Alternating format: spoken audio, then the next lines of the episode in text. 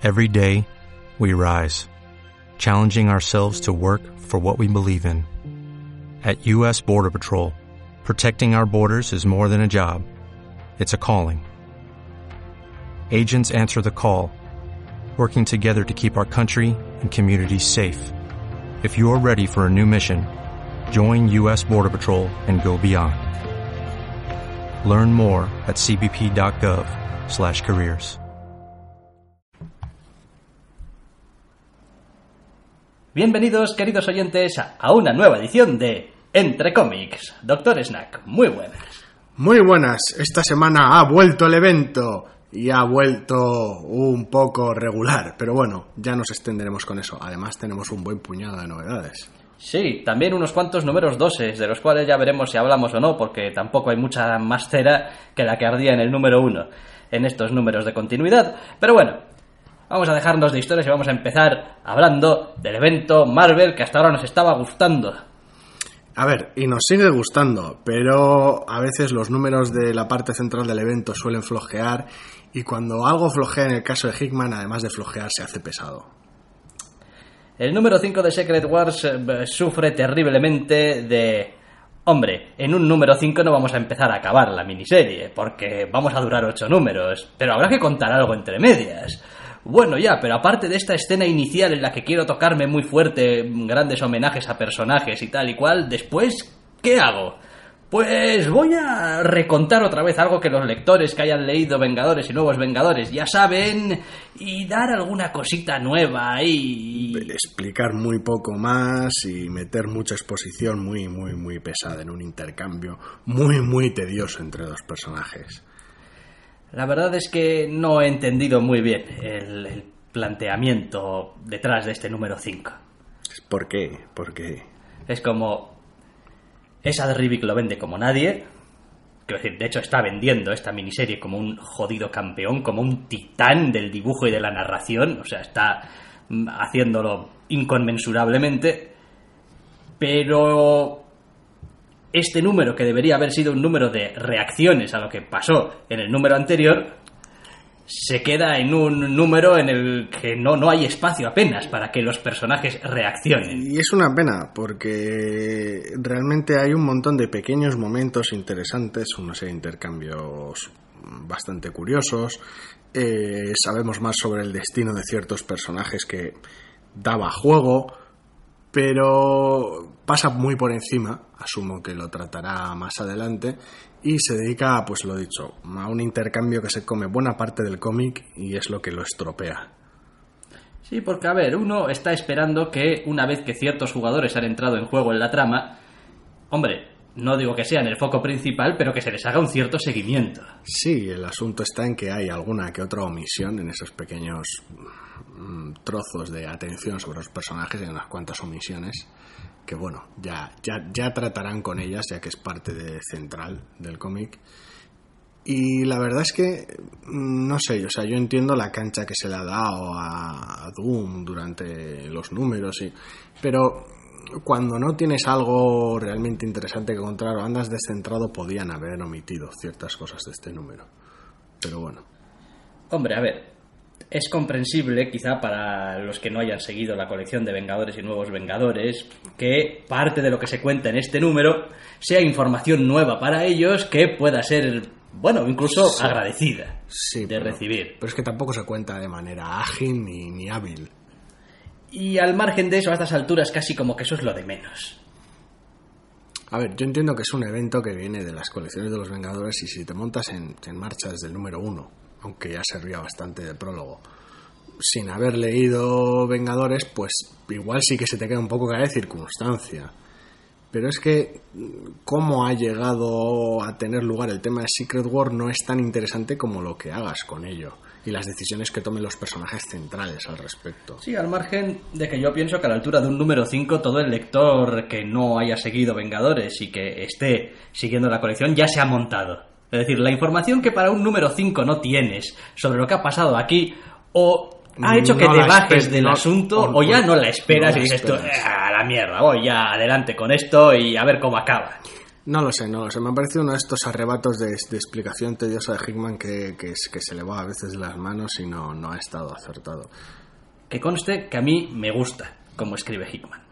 Quiero decir, eh, incluso en estos intercambios tediosos eh, y tal de, de texto y de información y de mm, discursos casi casi y tal, de monólogos que va hablando, a mí me gusta. Es decir, eh, soy el, el tipo de tío que cuando ve a, a, a Doom ahí soltar su rollo y tal y cual, de Doom, digo, sí. bien, bien, no tengo ningún problema. O sea, soy además de los que eh, involuntariamente o voluntariamente, eso ya habría que verlo, tiendo a casi casi como los niños pequeños a leerlo casi casi en voz bajita, bajita, para, porque me gusta la pompa. Te gusta el- la verborrea de- que el- que el- que el escritor le, le- pone a los personajes. Me gusta ese, ese, ese, ¿no? el principio del tebeo y tal, con todas esas eh, esos, digamos, discursos y tal y cual. Me gusta. Porque es, decir, Doom- es un estilo que No, lo además, disfruto. Le queda bien, le pega, pero en este caso se ha dispersado demasiado y para no, no, para no tratar nada de interés y para no tratarlo de manera interesante. Es que el problema de este número es que no hace avanzar la trama más que en quizá uno o dos puntos que tampoco requieren más de un par de páginas. No, ni tampoco se profundiza en las motivaciones de, de los personajes en general. Quiero decir que era una de las cosas interesantes eran los intercambios entre los personajes principales hasta la fecha. Ahora ha dejado de darse eso y la verdad es que el cómic se ha desinflado. Se dedica a recoger un poquito los juguetes de esos cuatro números previos, eh, establece la situación y se prepara para los tres números finales. Sí, sí. Entonces es un número de transición muy acusado, que se le nota muchísimo su papel dentro del conjunto. Entonces, pues sí, en medio de un tomo, como quien dice, entre comillas, no es que no te vayas a dar cuenta, pero va a pasar muy por encima. Como número unitario, sobre todo cuando se está prolongando la espera entre uno y otro número, esto cae como un ladrillo. Sí, aquí entramos en otro asunto también. Empezaron publicando el evento con 15 un días, ritmo 3 brutal, semanas, a un ritmo realmente, vamos, asombroso para lo que suele ser. Y a estas alturas ya han desistido de publicarlo cada dos o tres semanas y ya han dicho que va a salir mensualmente. Sí, porque le tienen un mínimo aprecio a esa Rivi y que no quieren matarlo o algo. Entonces, claro, ya sabemos que es agosto, no es el, el mes en el que todo el mundo tiene su atención más puesta en... Sí, bueno, En esto, y pero- extrañamente es en verano siempre cuando lanzan los eventos, o sea que no sé. Pero el número resulta a la postre un poquito como, como vacío. Es como, joder, me, me- me he leído este número 5 del evento y, y- y que tampoco. No tenías nada que contar y como no tenías nada que contar lo has llenado de diálogo chorra. Una pena. Pues sí, una pena. Yo confío de todas maneras en que el evento vaya otra vez retomando su, no sé si llamarlo calidad, interés. Sí porque, en, sí, porque en un evento Marvel, especialmente en eh, los eventos de medios de ocho números, que el número 5 tenga este tipo de cosas, o bueno, en la parte media tenga hay algún número con este tipo de cosas, Es que lo normal. vamos, sistémico, vamos. Entonces, bueno, quiero decir, que sea predecible o que, o que sea a veces casi inevitable, no, no significa que se le perdone, pero bueno.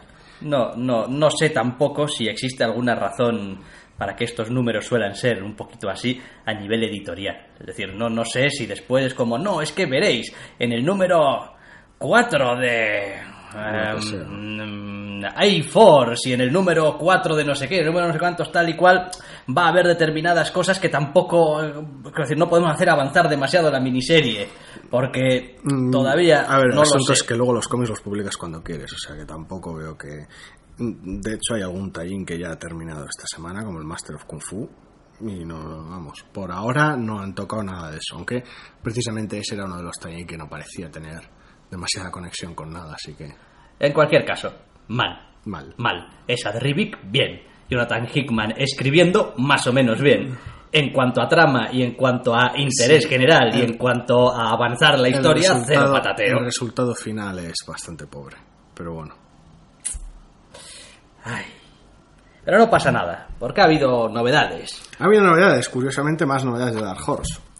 Dark Horse. Hablamos de Adam, no sé cómo llamarlo esto, Adam.3, número 1, de Scott Collins. Él mismo con su mecanismo. Él escribe, él dibuja, en un TVO en el que uno de los rasgos más característicos es que es su formato apaisado. Sí.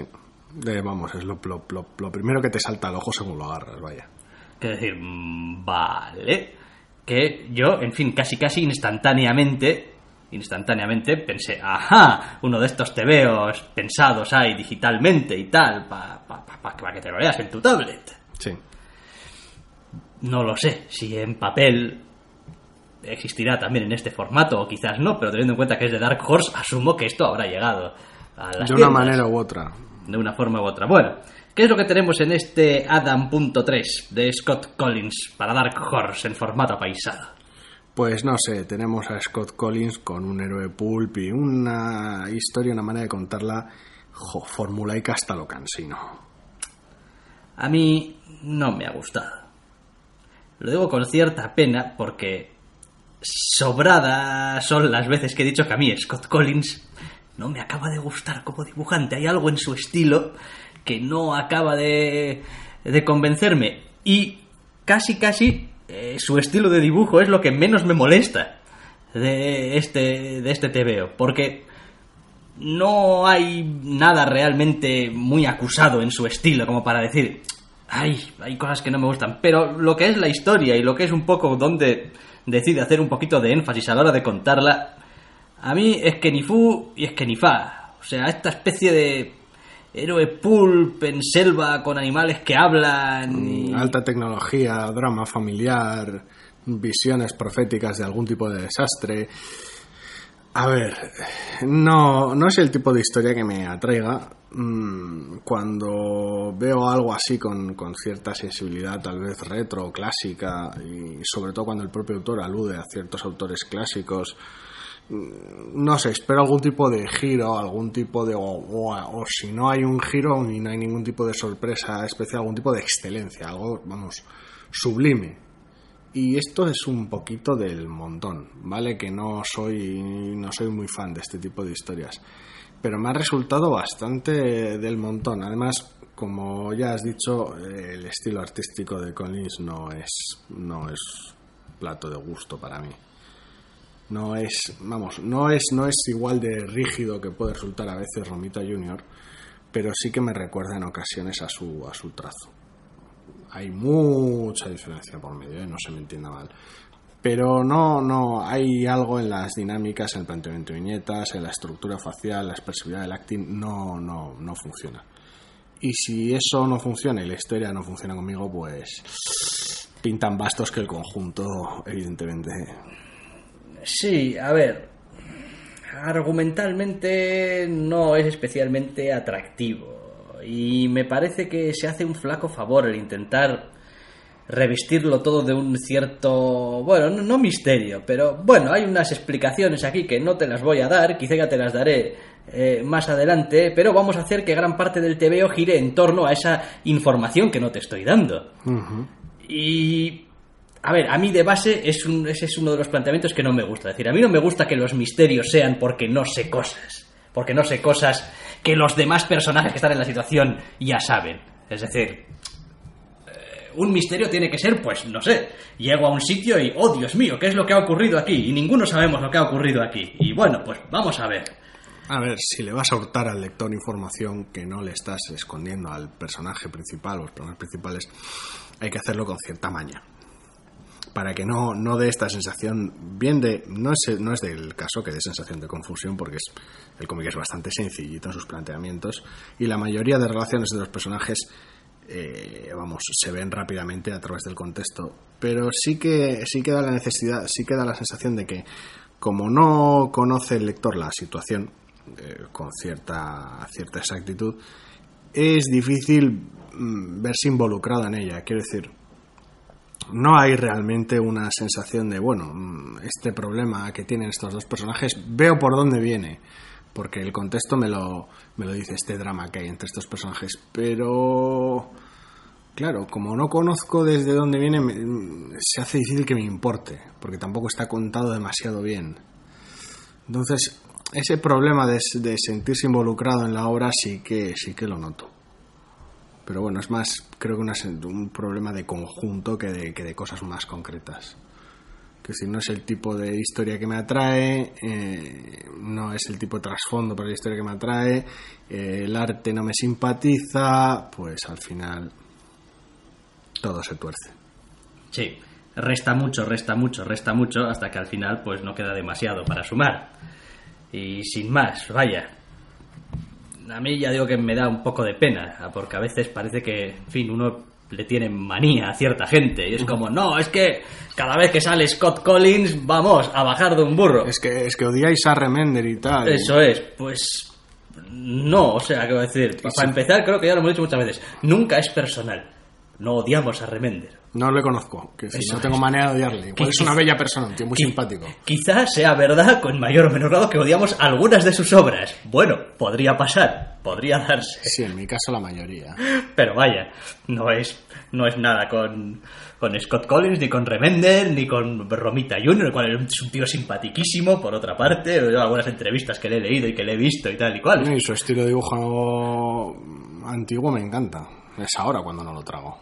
Bien, pues nada, pues, pues Adam punto tres, Scott Collins, pues un intento. Ay, Dark Horse. Ay. No, no, no consigue acertar con frecuencia conmigo. Bueno, pues eh, le vamos a dar otra oportunidad a Dark Horse, porque la siguiente novedad también es del Caballo Negro. King Tiger 1, de 4. Randy Stradley y Doug Whitley. La verdad es que esto funciona mucho mejor. Este es, este es el, el cómic bueno de Dark Horse esta semana, entre comillas, en lo que a mí respecta. Y eso que no está carente de peros. Vale, eh, King Tiger es un personaje que en realidad eh, pues, pues ya está creado con anterioridad y ya ha debido de participar en diferentes miniseries, colecciones, eventos, llamadlo como os dé la gana. Aquí por primera vez tiene una miniserie para él solo, aparentemente, Colección propia. colección propia. Y por lo poco que se nos da a entender según empezamos el TVO o antes de empezar el TVO, es una especie de maestro de las artes marciales místicas. Sí. O, o un místico de las artes marciales. No está muy claro. No está muy claro si es que te hace. si te hace kung fu mágico o es que te, como, como hace magia te hace un kung fu. mm, Y como el TVO además no nos da ninguna, ninguna, ninguna muestra, de lo, de lo mismo. pues Sí, porque no sabemos si es un mago que hace kung fu o es un tío que hace kung fu que además sabe magia. No, no lo sé, no, no. Sí que hay ciertos, ciertas alusiones cierto- ciertas prácticas, conocimientos, etcétera, pero me da pena que tengas un cómic protagonizado por un, por un artista marcial en mayor o menor medida, con ese, pues esos, tus, tus, tus antagonistas cultistas extraños, tus, tus sacrificios bizarros, tus, tus enemigos más o menos místicos, y no poder verlo en acción en el primer número. A veces igual es un recurso un poco barato, pero y si es una miniserie de cuatro andas con el tiempo muy justito. Pero es una pena. Al menos lo que sí que hace bien es introducir a los tres personajes principales, no solo a nuestro guerrero místico muy experimentado, que bueno, tiene algún encontronazo, pero no tiene tiempo para lucirse, y no sé si sus dos sidekicks, entre comillas, porque es un poquito injusto, pero sí dos personajes secundarios. Hombre, a ver, uno de ellos es un sidekick en toda regla. En toda regla. De hecho, se hace un poco alusión de, bueno, no te ayudé acaso en no sé qué, en el, en el asunto este de no sé qué y no sé cuánto, sí. Sí. Vale. Lo otro, hombre, no sé. Quiero decir, si a mí algún día, no sé, viniese mi novia y me dijese, ¡Ay, Eres que mi sidekick". eres mi sidekick", pues igual me sentía un poco insultado. Sí, pero es que es bastante gracioso porque en esta situación extraña donde nuestro maestro de las artes místicas es, es un poquito, parece que un tirado, ella, que es una tía con pasta, que tiene medios, es básicamente es, es- es el Bruce Wayne de su Batman. Es como tiene pasta, medios, vehículos y es la que se encarga de, vamos, darle, darle todos esos medios a- al héroe, que parece que está más perdido que un pulpo en un garaje, lo cual es bastante, casi, casi igual él, es el sidekick de ella. Es, es- es un poco raro, es, un- es una situación bastante, bastante curiosa. Sí, dejémoslo en que mm, él es el instrumento de ella y ella es el sidekick de él. Es una cosa muy rara. Lo, lo bonito que tiene este número es que el tiempo que no emplea en, mostrar acción, que tal vez no hacía falta, pero sí que se echa un poquito de menos, no, no, no ver al personaje repartir leña, sí que nos muestra la relación entre los tres personajes. En esa situación rara donde tienes, pues, a un héroe místico de las artes marciales viviendo en la mansión con su novia y todos sus parque de vehículos de acción pintados de rosa y al Sidekick, que no sé muy bien si es un mendigo o un hipster, a veces es complicado distinguirlo, que le sirve de, ayu- de- de- de ayudante y de literalmente caddy de su armamento. Eso es. Entonces, es una relación bastante pintoresca, pues son personajes mm, bastante interesantes que tienen unas dinámicas ya establecidas.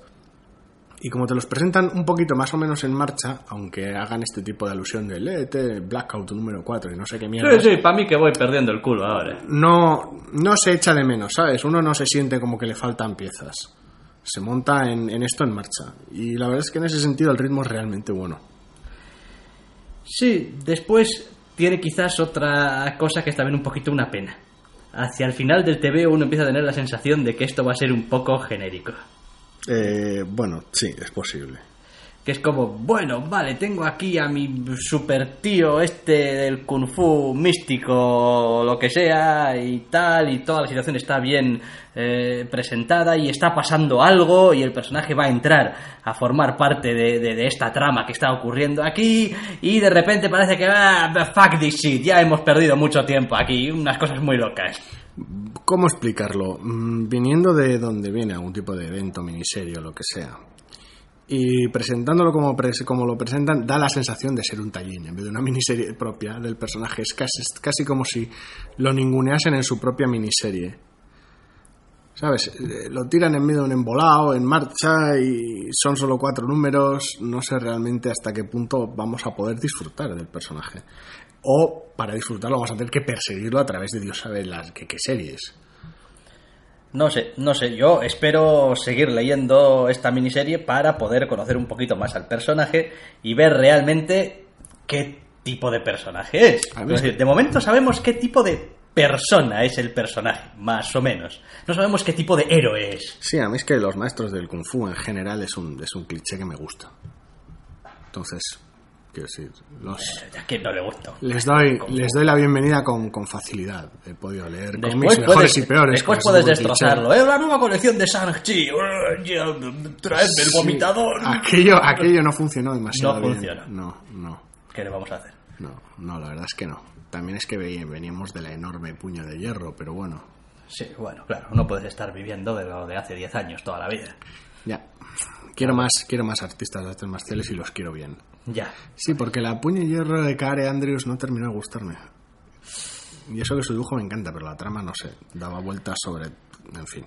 Lo demás, no. pues, oye, nos pone un poco en contacto con Randy Stradley y con Doug Whitley, eh, los cuales, por hacer un trabajo bastante competente, hay un algo en el dibujante, de todas maneras, que no acabo de verlo claro. No sé qué es, no sé si es el rostro de alguno de sus personajes, si es la pose, la pose quizá, la, la, pero hay algo que ah, de vez en cuando me... Yo no he visto mayores pegas, tal vez es un poquito más estático de lo que, de lo que me gustaría o po- podría estar acostumbrado, pero bueno, el nivel de detalle la verdad es que es enorme y tal vez eso da cierta sensación estática en, en las viñetas en las que tal vez pediría una sensación mayor de movimiento, pero bueno, mm, en general es un cómic que, que funciona muy bien a nivel de ritmo.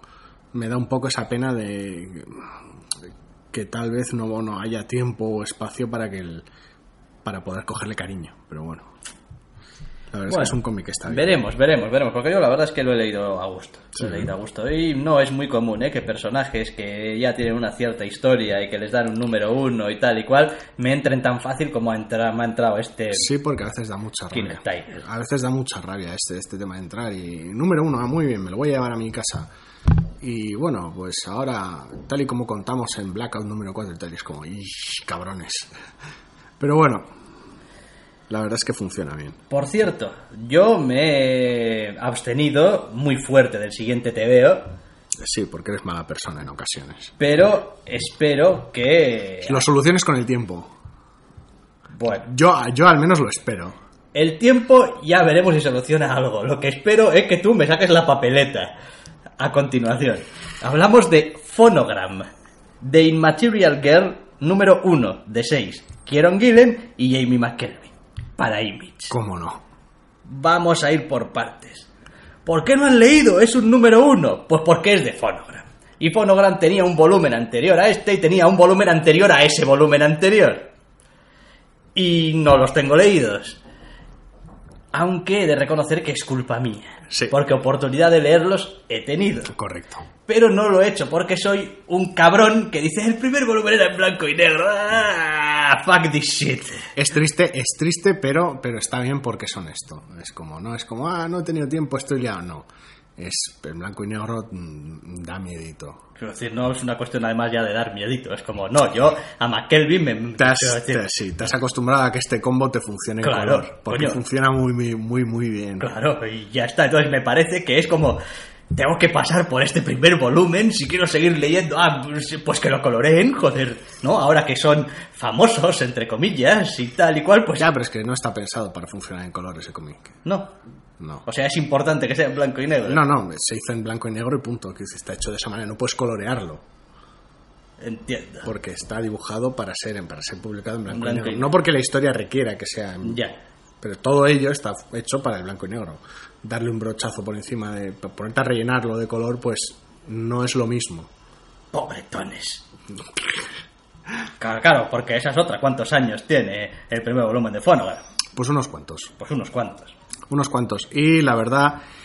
eh, No voy a decir que sea imprescindible leer los volúmenes anteriores para leer esto, pero. Es que casi sí. Entiendo. No voy a decir...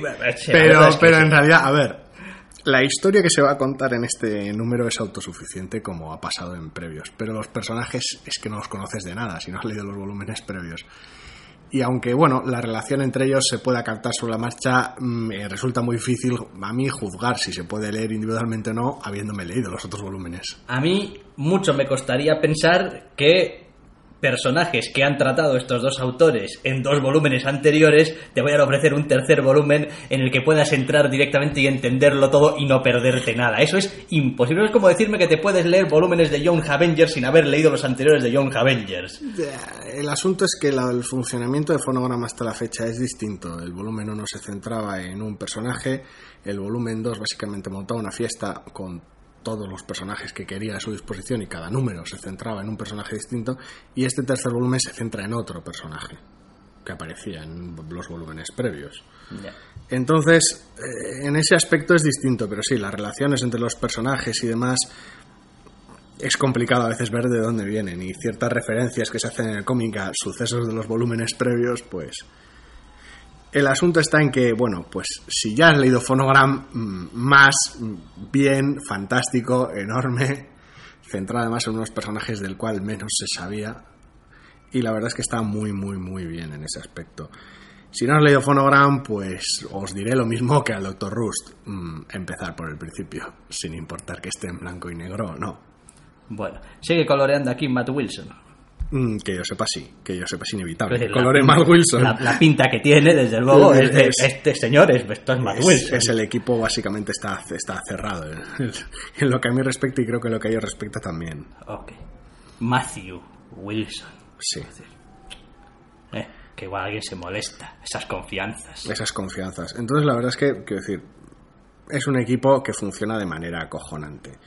Eh, tal vez, tal vez, pese al glosario del final, que a veces es una de estas aventuras curiosas que se suelen marcar en sus cómics y sus secciones de correo muy alocadas, eh, si a uno no le gusta la música, que no veo por qué no, pero bueno, hay de todo, y no la conoce hasta cierto punto, la música, hay ciertas cosas que uno se pueden te- perder. A ver, a ver, vamos a puntualizar las cosas. Es decir, la música le gusta a todo el mundo. De- debería, sí, pero yo sé. Alguna clase de música le gusta a todo el mundo. de O sea, Cuando dices gustar la música, estás pensando en algún tipo de música bastante concreto. No, creo. ningún género concreto, porque toca un montón de géneros, de hecho es de lo que se trata, en, en parte. Pero sí, me circunscribo principalmente al siglo XX. Bien. Pero hay de todo, no, no, no es solo ¿Quieres pop, no es solo... saber de música?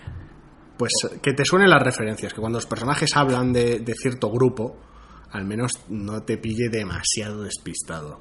Joder. No, es muy depende- difícil, es muy difícil pillarlo todo. Y el primer volumen sin, sin cierto interés por la música británica también es realmente complicado ciertas referencias, pero bueno.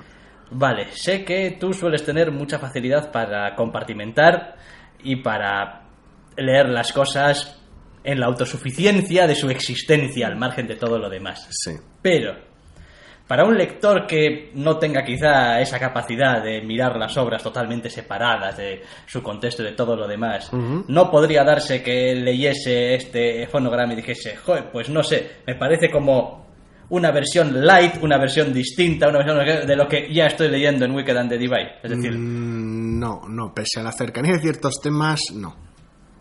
No, porque el tratamiento es muy distinto. ya, pero mismo dibujante, mismo escritor, Mismo colorista. mismo colorista. Mismo decir, equipo, vaya, sí. Mismo Mismos equipo, creadores. Mismos creadores. Con, no me ha parecido tampoco viendo así eh, sobre la marcha el TVO que, quiero decir, estilísticamente en cuanto a ni composición de página ni estilo artístico difiera demasiado. No, algunos recursos son distintos. A veces, normalmente, Weekend de Divine suele ser más, más exagerado plasmando ciertas cosas, suele ser más, más tal vez arriesgado plasmando ciertas cosas y tal vez Phonogram suele ser más obtuso en ocasiones con la imaginería, pero bueno, son matices en lo que a la representación visual se refiere. Lo digo porque, claro, leerlo al mismo tiempo no deja un Dos cómics del mismo, equipo, no deja con un un la sensación, mira, le- léete muy- uno con un punto muy fuerte sobre la música, etcétera. eh, no, porque el tratamiento es muy distinto y la trama es muy, muy, muy distinta. Entonces, no, yo no, no, yo, yo creo que no, no hay, no hay reincidencia. Es que no se parecen más allá de lo visual, literalmente. Ya. Bueno, a ver, yo estoy Sí. pensando, por ejemplo, ¿eh? ¿Qué es Ambos ven la música desde un punto de es- vista místico. ¿Qué es lo que pasa si me dan, no sé, un nuevo volumen de Incógnito y un nuevo volumen de Criminal? Sí, Es el mismo equipo creativo. sí.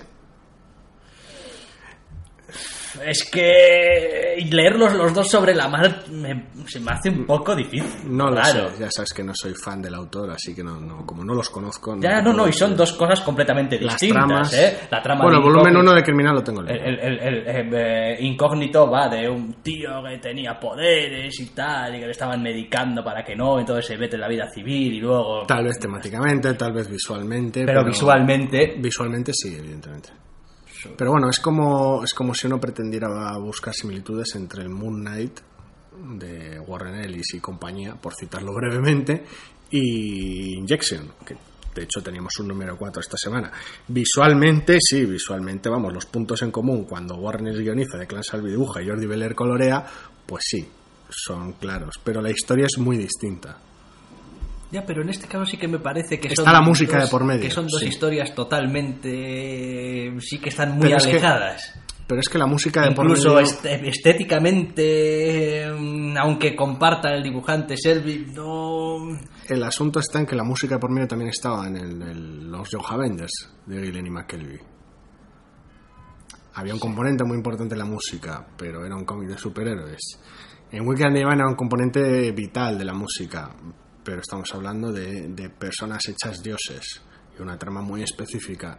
En Phonogram directamente es la música la que es la magia. Es decir, la magia funciona gracias a la música, a través de la música y por la música. Entonces, el peso es muy distinto y el enfoque también. Bueno, sí. La- hay una forma muy sencilla de ver las diferencias entre ambas obras. Ya, que es leyéndolas, dices. Correcto. Ajá. Estaba intentando hacer todo lo posible para que no me dijera eso, para intentar echar un capó a todos esos lectores que digan, yo ya estoy leyendo a, No. a Guillen y McKelvey. No, y además no es que- me vas a liar con otra. Y además que, pero bueno, quiero decir, si, le- si les gusta la manera de funcionar del equipo, mm, fonogrames son, son un par de volúmenes realmente buenos. Este tercero ha arrancado muy bien, así que no veo razón para que gustando la manera en la que funciona el equipo, uno no se lance por una obra si ya le está gustando a la otra, sea cual sea. Ya. Sí, no. Así me, de claro. me- me- Más allá de que el volumen 1 esté en blanco y negro. me parece, no, no, Sí, me no. parece que está perfectamente argumentado y que es de una lógica aplastante. Bueno, aprovecharé estas vacaciones de agosto para insistirte fuerte. Déjame vivir. Que estoy de vacaciones. ¿no? Estoy de vacaciones. La leche. Bueno, pues eh, dejamos este fonogram de Immaterial Girl y vamos a por nuestro último número uno de la semana. Un número de una editorial IDW que se titula String Divers, número uno. Eh, a ver si lo digo bien. Chris Ryan y Nelson Daniel sobre una creación de Ashley Wood. Básicamente. Básicamente, en un TVO que me ha dejado bastante frío. Eh, sí, ¿para qué, ¿para qué negarlo? O sea, reconozco que hay una, una idea con un cierto potencial y tal, pero me parece que la manera de explorar ese concepto que tiene la colección es de lo más chusca. No sé, a ver, la idea es interesante. Nos plantea un grupo de científicos que eh, observa que, bueno, pues la realidad y las leyes de la física están teniendo ciertos, ciertos problemillas y básicamente han creado un equipo de mm, androides especializados para investigar tal tarea a nivel subatómico. Eso es. Entonces, básicamente el cómic se divide en dos partes. Eh, Las disquisiciones del equipo de los científicos intentando averiguar qué es lo que ha pasado cuando surgen problemas y lo que viene siendo básicamente una serie de los Power Rangers en el otro extremo. No compro. No, no. Quiero decir, la parte de los Power Rangers se me ha hecho tediosa as hell. Lo cual es realmente malo porque es una escena, es básicamente una escena larga de acción, entre comillas. Pero decir, todo el mundo habla entre sí como, pero... También es no con hay- la que arranca el cómic sin contexto, entonces a veces es complicado. Ya, pero, pero, pero no hay ningún... No, no, no hay Es complicado eh, empatizar con los ninguna personajes. cosa sí. atractiva en esa primera escena de acción. O sea, no... Mm. Tampoco hay ninguna escena de acción muy de Per- acción. per se, Per sí, se, es como como... tal. Es un entorno desconocido, con unos personajes desconocidos, con unos diálogos mm, ni especialmente claros, ni especialmente interesantes, ni especialmente nada.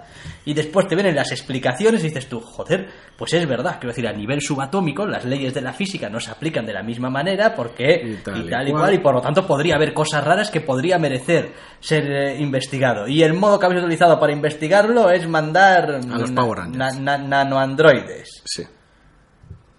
Buah.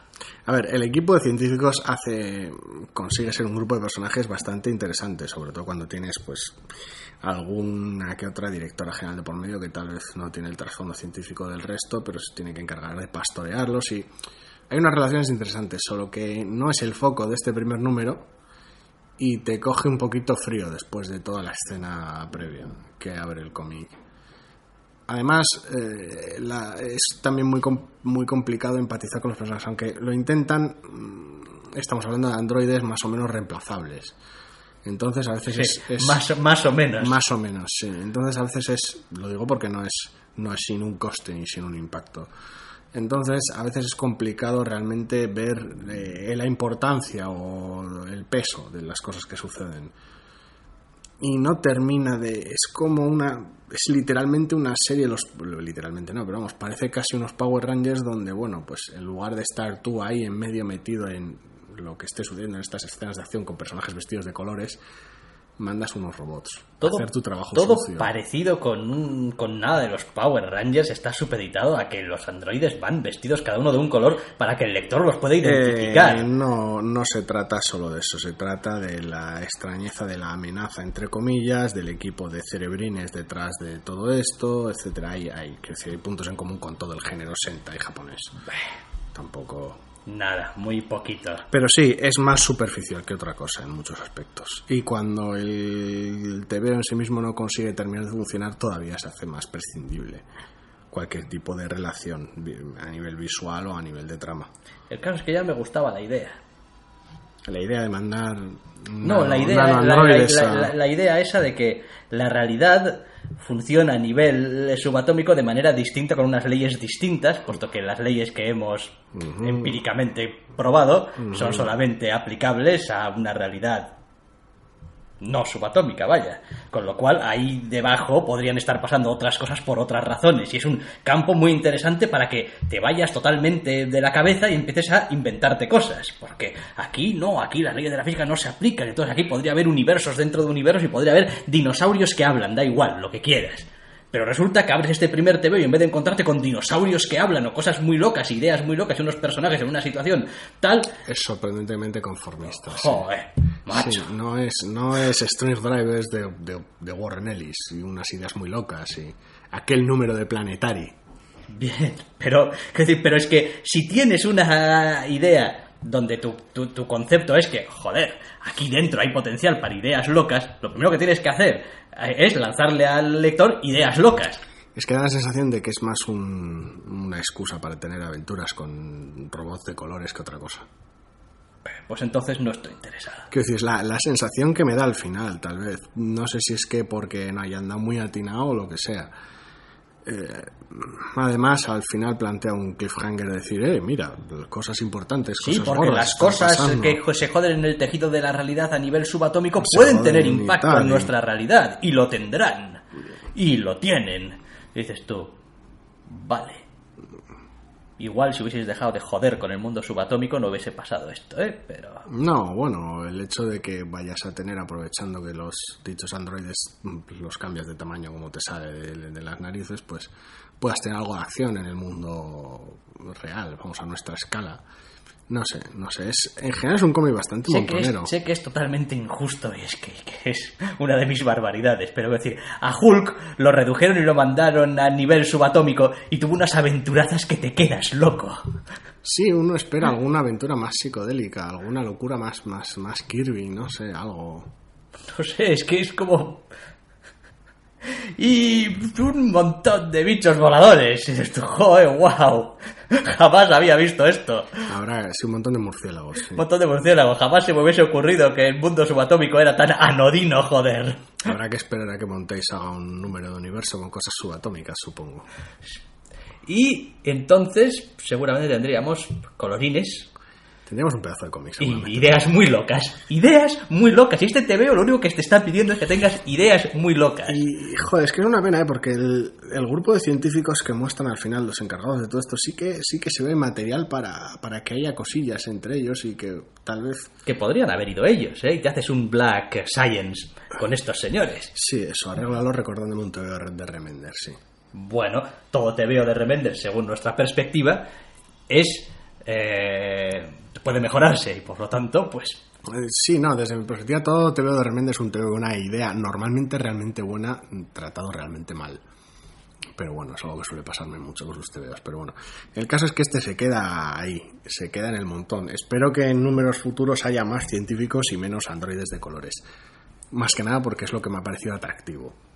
O eso que se las arregle para funcionar como Dios manda en conjunto.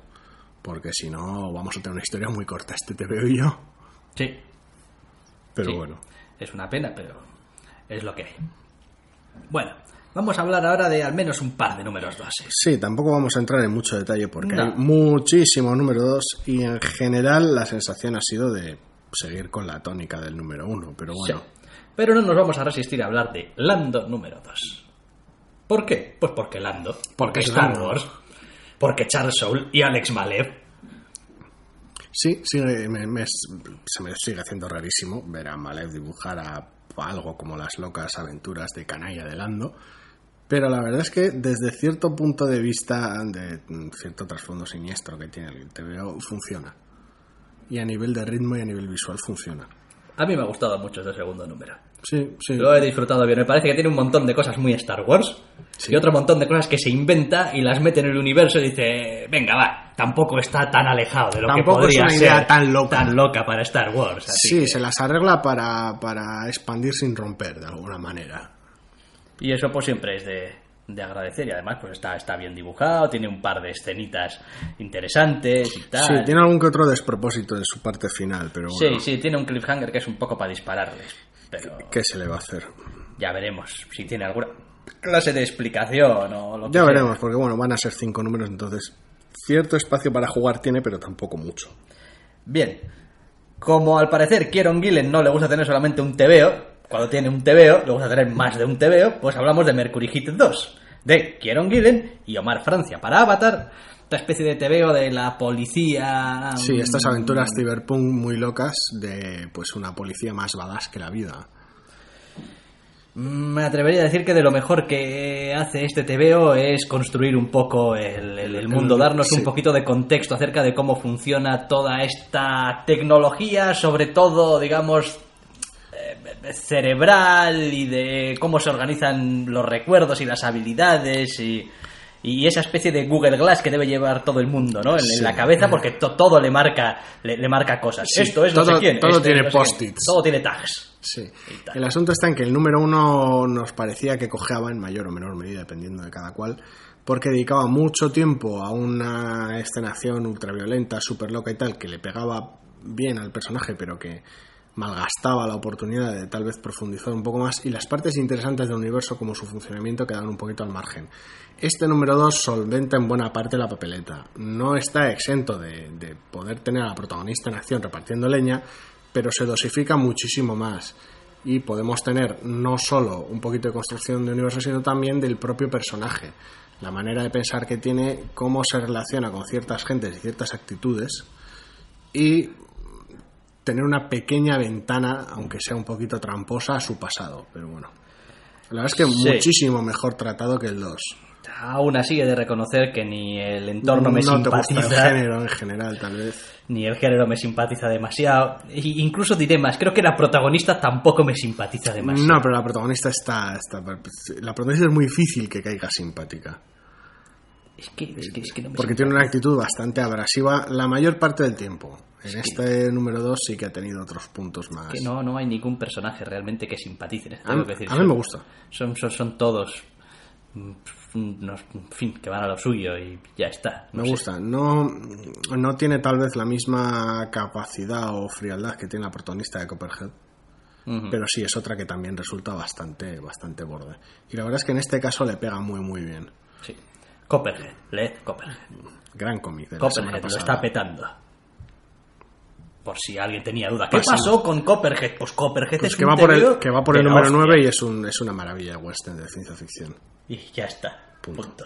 Y si algún día tenemos que volver a hacer aquello de, bueno, y este año 2015 que, que quizás se llegará, madre mía, me da Sí, igual que empezase Navidades- a finales de 2014, me la suda. Copperhead, punto. Exacto. Bien, vamos a decir algo de los últimos dos, ya que estamos, ¿o no? Pues por, por un lado teníamos eh, el Star-Lord de Kitty, Pryde, número 2, Sam Humphries y Alti Firmancia. sigue con la tónica del 1, Sí. la relación alocada entre dos personajes que se conocen uno al otro pero no. Eso es. Y la dibujante a la lista. Sí. A la lista de dibujantes otra vez. Es como, bien, el Una número uno estaba bien, el número dos también está bien, te mantendré en la lista. La verdad es que a mí me gustaba la colección como estaba yendo hasta antes del evento. Esto cambia bastante las cosas y sigue funcionando con el mismo enfoque. Bastante desenfadado y es una colección que me gusta. Sí, no puedo decir lo mismo del disfrute que he obtenido de The Shrinking Man 2 Adams y Mark Torres de IDW porque No me interesa la historia. no me he divertido leyéndolo. No me interesa el tratamiento que tiene ni el ritmo que tiene en el cómic con este toma y daca de flashbacks y flash forwards. Mm, No, no me, no me llama. No, no, no. Es decir, el primer número, el primer número era el primer número y bueno, pues se le da un poco de manga ancha y tal, pero no. No es mi, no es mi rollo. Por lo menos no en este formato, desde luego he contado de esta manera. En fin, y con esto, pues llegamos al final, yo creo, de los TVOs de esta semana. Sí. Que ha habido mucho TVO enorme. Ha habido un 4 de Injection, un 3 de Starfire, un 3 de Star, quiero decir, mucho cómic bueno, pero las novedades han estado un poquito para acá y para allá. Ya se ha notado cuáles prefiero yo, eso está bastante claro. Ajá, sí, sí. Así que bueno, Y mira que he intentado que me dijeras, no, joder, ya estás leyendo un TVO de Guillen y McKelvey. No hace falta No que hace leas falta todo, que leas más. Pero te niegas ahí a soltar, eres como un perro de presa que suelta a sus autores y no ya porque, es, no porque es se buenísimo. agarra, pero arr, no. arr, Fonograma es arr, buenísimo. Todo, tienes que leerlo todo. Todo no sé, todo no sé. Tendría que, tendría que ir a Wikipedia y ver todo rápido, todo lo que han hecho por separado, juntos, todo. No lo sé, pero Fonograma es buenísimo, así que no, Bueno. no te libras. Pues con este último apunte lo dejamos por esta semana y si así lo queréis volveréis a escucharnos la semana que viene. Hasta la semana que viene.